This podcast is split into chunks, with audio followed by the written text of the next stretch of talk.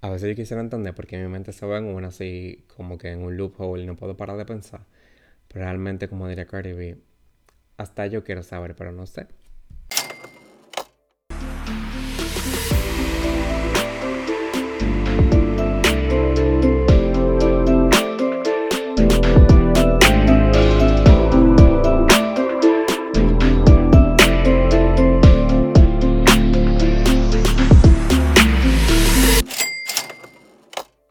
Hola a todos, ¿cómo están? Bienvenidos a Chile.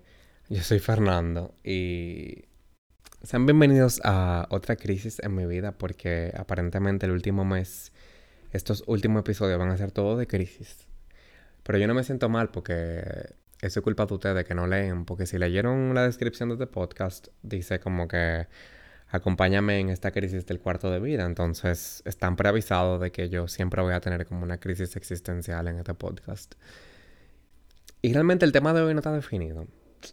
Y no está definido porque estoy abrumado. Y quería como hablar un poquito de eso. Porque es tan raro.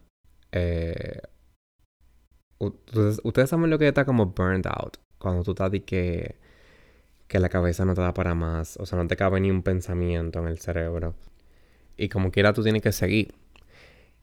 Y lo chulo de eso, lo interesante de cuando uno está en esa situación es que no paran de llegar las cosas a tu cabeza. O sea, no paran de llegar eh, las cosas que faltan por hacer, las cosas que se te olvidaron, tanto en lo laboral como en lo personal tanto en relaciones eh, con tus familiares, como con tus amigos, como con tu pareja. O sea, es como cuando todo se te cae arriba y tú sientes que, ¿por qué a mí?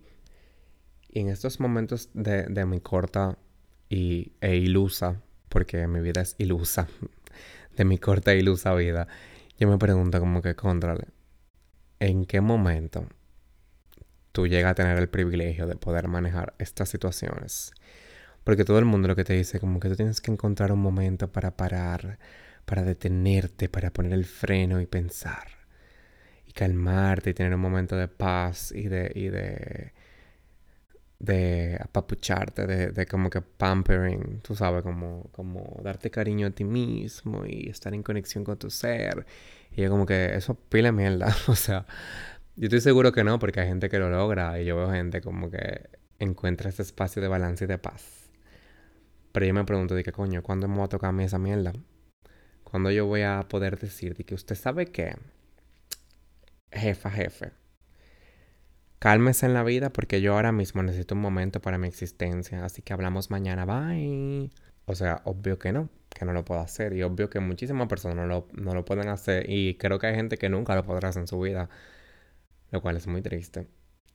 Y generalmente yo trato como de encontrar como un punto medio, un consejo, un silver lining entre estas crisis. Pero realmente en este momento no les puedo decir de que cuál es la solución porque yo mismo no la he encontrado.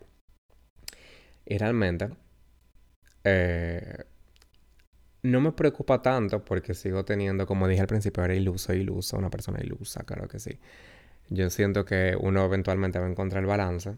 Y así como cuando uno era joven, que uno se preocupaba por mil y un disparate, que hoy uno piensa y mira atrás y dice que... qué pendejo, qué pendejo tú eras, Fernando, por Dios. En un tiempo uno va a decir como que contrale, uno se estresa tanto por disparate y no piensa tanto en vainas y o pensaba tanto en vainas y al final es como que whatever.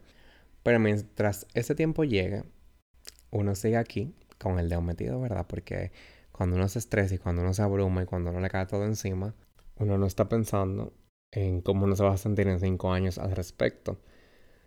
Tal vez, tal vez esa sea la solución. Yo una vez vi un post que decía de que va a importar en cinco años, si no, ignóralo. Si hay gente que puede hacer eso, los felicito. Yo no tengo ese nivel de paz. Mi, mi, mi obsesión no me lo permite. Tal vez debería de, de encontrar un poco de ayuda. Pero eh, sí, sí tenía mucho esto en mente. Y estaba pensando también. Porque cuando tú llegas a ese momento en el que hay tantas vainas que te están como cayendo arriba, que tú estás pensando tanta cosa, y cuando tú te empiezas a dar cuenta de todo lo que tú estás dejando pasar y de todo lo que se te está olvidando. Eh, yo tuve en las últimas semanas dos sucesos muy relevantes, por decir algo. Creo que es relevante, le queda chiquito la palabra. Y me di cuenta de que yo no estaba pendiente de, de cosas que para mí son importantes. O sea, yo no, yo no estaba eh, prestando atención, no estaba enterado, no estaba alerta de que habían cosas pasando, de que tenía que reaccionar en X momento.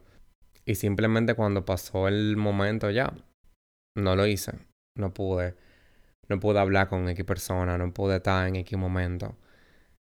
Y me hizo pensar como que, contrale, estas cosas que para mí son importantes, que son de los pilares de mi vida que yo siento que yo debería de, edificar, de mantener, porque son lo que yo creo que van a estar siempre yo la estoy dejando pasar y yo las estoy eh, no ignorando, pero como dejando de lado, tú sabes, como dejando de cuidarlas, porque hay otras cosas en mi vida que me están tomando tanta atención, tanto tiempo, que no me están permitiendo eh, cuidar de esto. Y como cuando tú eres...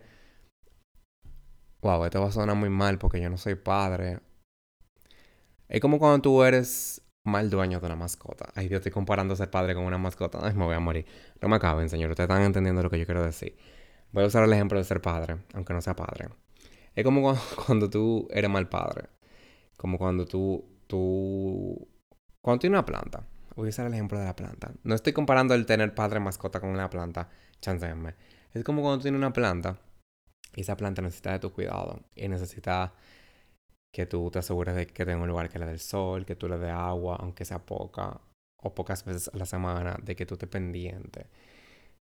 Y a ti se te olvida, por más disparatico que sea, por más mínimo que sea el cuidado que tú le tienes que dar, por más poquitas veces a la semana que tú tienes que estar pendiente de eso, a ti se te olvida porque hay otra cosa que te está tomando tu tiempo.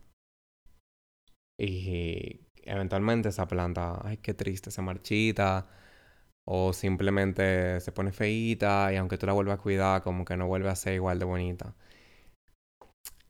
Y es como que contrale. Tú no puedes retroceder el tiempo, tú no puedes volver a esas a hacerlo mejor. Y tú puedes, evidentemente, eh, mejorar y, y enmendar muchas cosas, pero al final ya eso que tú hiciste está ahí. Y, y me lleva a cuestionarme como que contrale. ¿Vale la pena?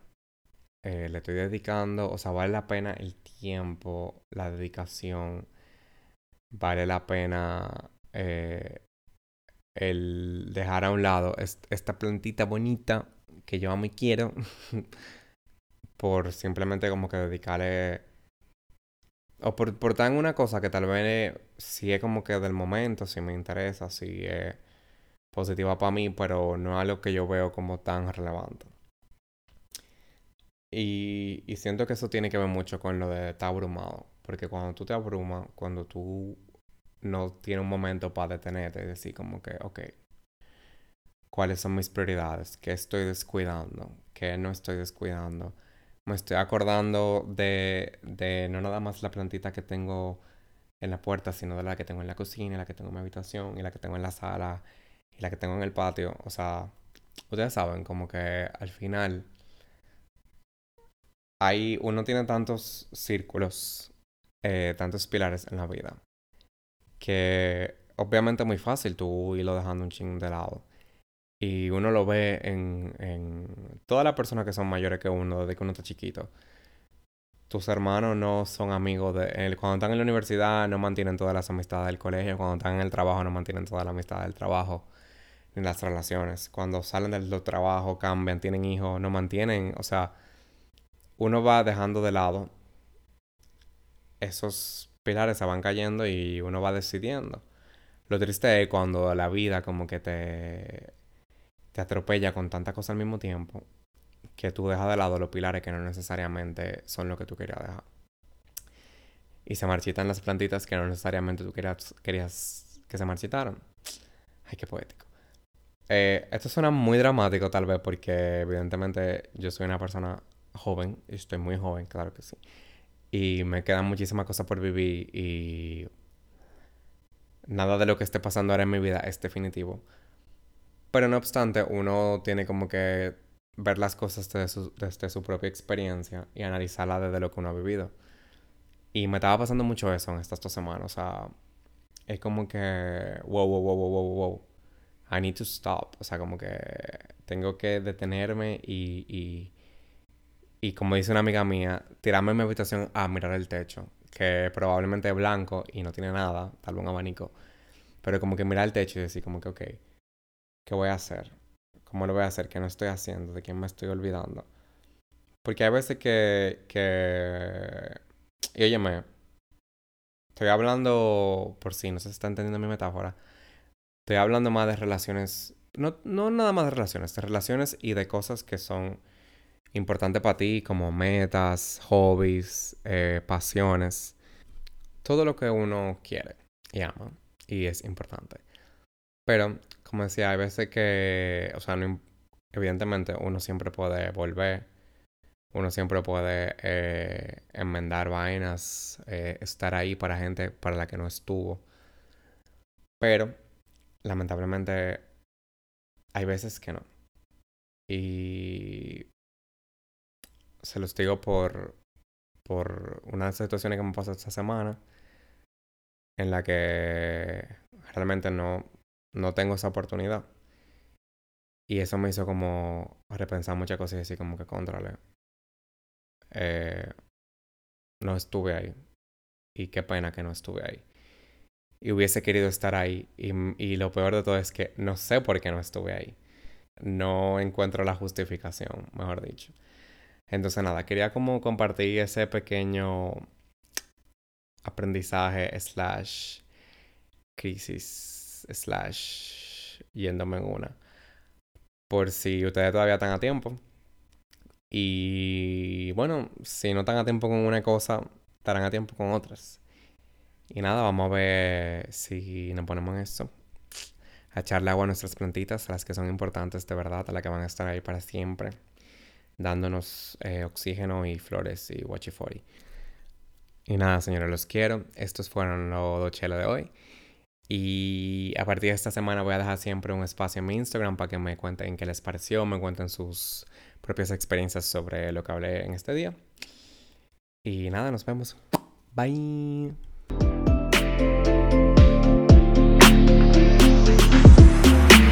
Así que ya saben, echenle agua a sus plantitas.